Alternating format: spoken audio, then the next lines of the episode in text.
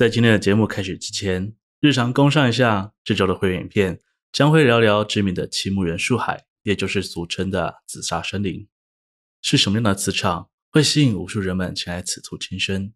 在这里又曾经发生过什么骇人听闻的故事呢？感兴趣的观众朋友们可以订阅下水道会员来观看哦。哦，对了，顺便推广一下副频道，如果看累了这些恐怖的东西，也可以来这里听我聊聊日常发生的有趣故事哦。通常一栋闹鬼的房子必定会有其历史来源，自然也会提到关于该鬼怪的背后故事。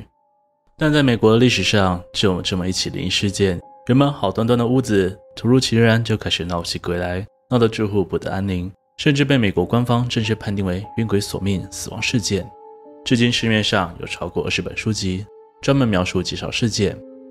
大家好，我是西哥，今天要跟各位分享的是恶灵索命贝尔女巫。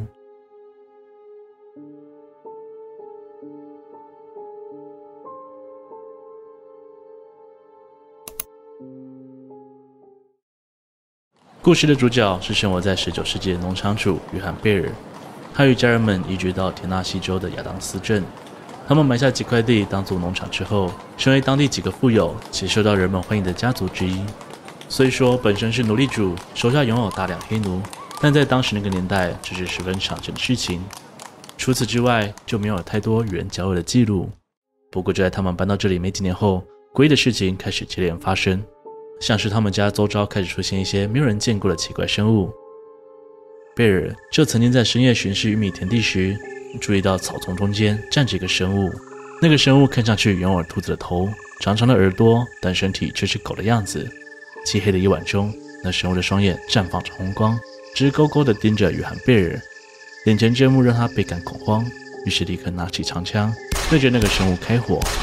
在开了几枪之后，那个生物就这样消失在暮色之中。随着时间过去，这些诡异现象开始蔓延到贝尔家的屋子里。首先，他们总会在半夜的时候听见室外传来凄厉的尖叫声，或者是听见一连串的拍打声从墙壁一侧猛烈传来。当他们出去查看时，却是空荡荡的一片，没有任何人或生物的踪影。对此，约翰还设下许多捕兽夹，试图抓到这个恶作剧的生物。但也全都是徒劳无功。很快的，门外的骚扰声响转移到门内，几乎所有贝尔家的家族成员都听过空气中传来一阵细碎而毛骨悚然的低语声，有时候是在对话，有时候是笑声。这样的灵动现象让贝尔家逐渐陷入恐慌，直到这些无形的干扰化成了实质上的伤害。某天夜里，当贝尔家沉浸在梦乡时，一道凄厉的尖叫声划破夜空，将所有人惊醒。他们很快发现声音是从小女儿的房间传来，大家立刻手拿提灯与武器，纷纷赶到小女儿的房间。可此时映入众人眼帘的是一股看不见的无形力量，正拽着她的头发腾空而起，在空中甩来甩去。她的脸颊似乎还被不停的扇打，疼痛与恐惧让她尖声尖叫。过了一段时间之后，才重新跌落回床上。但这还没完，小女儿翻着白眼，开始吟唱着令人寒毛直竖的赞美诗与经文。好一会儿后，才终于消停，并陷入昏迷。而早已被小老母等口袋贝尔家，直到现在才反应过来，并赶紧上前关心小女儿的状况。约翰·贝尔过得同样很惨，他的精神状况越来越糟糕。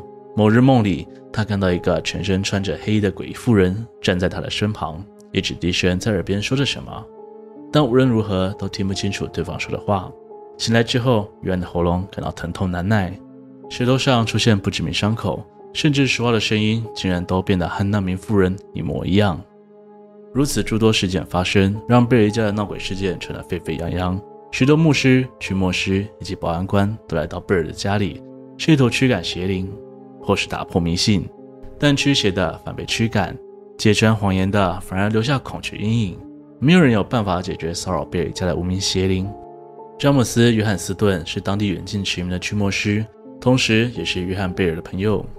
他应约翰·贝尔的邀请前来驱魔。一天夜里，贝尔夫妇在床上沉睡时，詹姆斯找了一张躺椅，一同睡在房间里。突然，一阵声响惊醒了他。张眼一看，原本盖在贝尔夫妇身上的棉被全数掉落在地上。当下没多想什么，弯腰就把棉被捡起，并替夫妇盖上。想不到，没过多久，棉被就在詹姆斯眼前被一股无形的力量再次拉扯到地上。见此，詹姆斯立刻大声唤醒贝尔夫妇，并且拿出圣经，对着眼前的异状大声念诵祷词。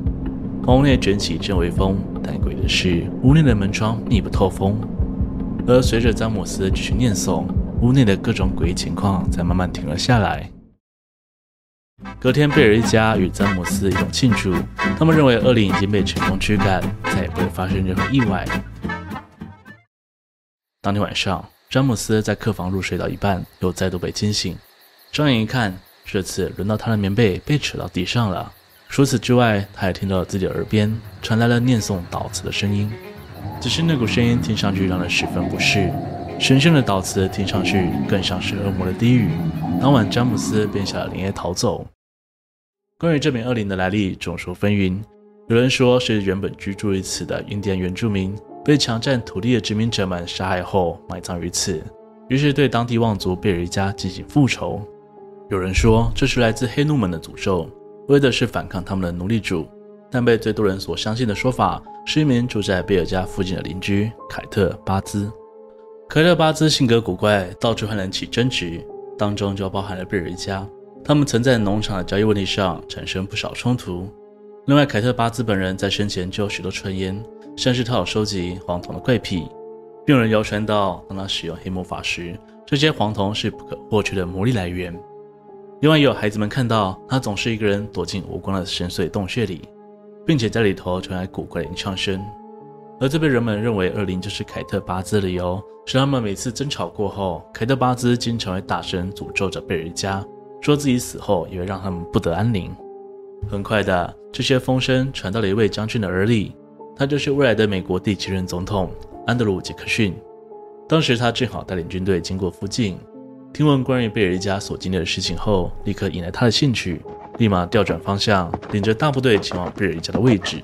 在部队当中，还有一位随队而行的专业巫师猎人。到了贝尔家附近后，怪异的事情陡然发生。只见所有战马停下脚步，无论怎么抽打、拉扯，都无法让他们再前进一步。见此，所有部队只能在贝尔家附近驻扎，由安德鲁与那名巫师猎人独自前往贝尔家。就在当天晚上，安德鲁与贝尔一家共进晚餐，过程当中不断分享自己多年征战的事迹，为的就是隐藏自己心中那颗紧张的心。然而没过多久，那名巫师猎人却在众目睽睽之下，双眼上吊，并且身体翻转扭曲成诡异的角度。除了贝尔一家与安德鲁之外，门外几个站岗的士兵也同样看到了这幕，在把那名巫师猎人拖出来放上马车后，安德森就带队连夜逃离此处了。如此恐怖的一幕，以至于日后安德鲁说出了这句名言：“我宁愿去对付一整支英国舰队，也不愿在贝尔家待上一晚。”而约翰贝尔本人自喉咙出现疼痛感那天，就没日难以厌食，并在连日的侵扰之下，身体与精神状况每日愈下。三个月后，于病痛中离世。当时他们已经深深地认为这一切全都是凯特巴兹搞的鬼，于是，一气之下将对方告上了法庭。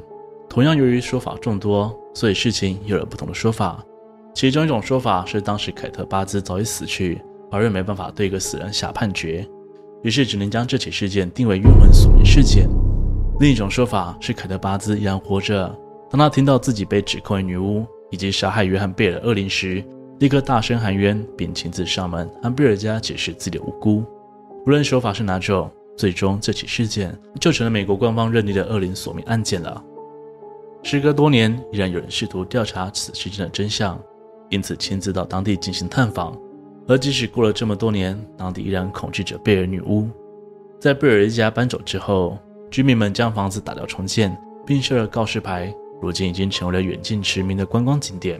而也因为这起判决，该事件被记录到美国的课本当中，这才让几乎整个美国人民都知道贝尔女巫的故事。